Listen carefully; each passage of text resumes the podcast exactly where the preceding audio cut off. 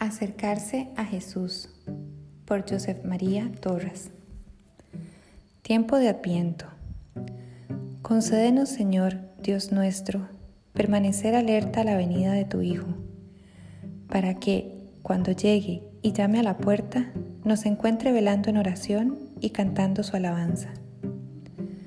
Cuando falta poco para conmemorar el nacimiento de Jesús, la Iglesia quiere que intensifiquemos nuestra vida cristiana viviendo el tiempo de Adviento.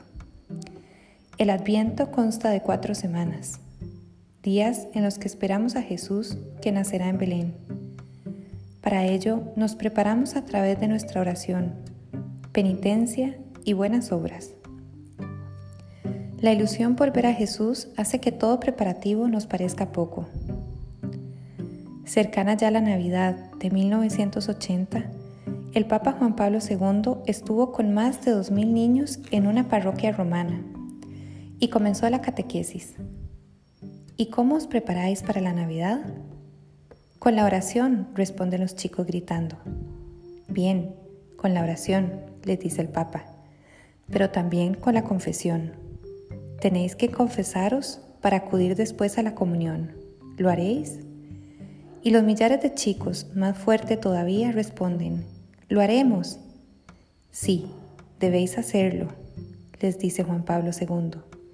Y en voz más baja, el Papa también se confesará para recibir dignamente al Niño Dios. Limpiar nuestra alma con la confesión será una buena manera de recibir a Jesús.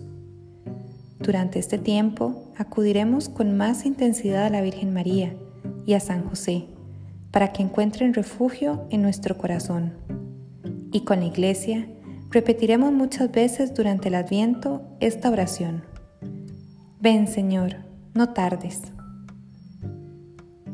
Ha llegado el adviento. Qué buen tiempo para remozar el deseo, la añoranza, las ansias sinceras por la venida de Cristo, por su venida cotidiana a tu alma en la Eucaristía Exe veniet, que está al llegar, nos anima la iglesia.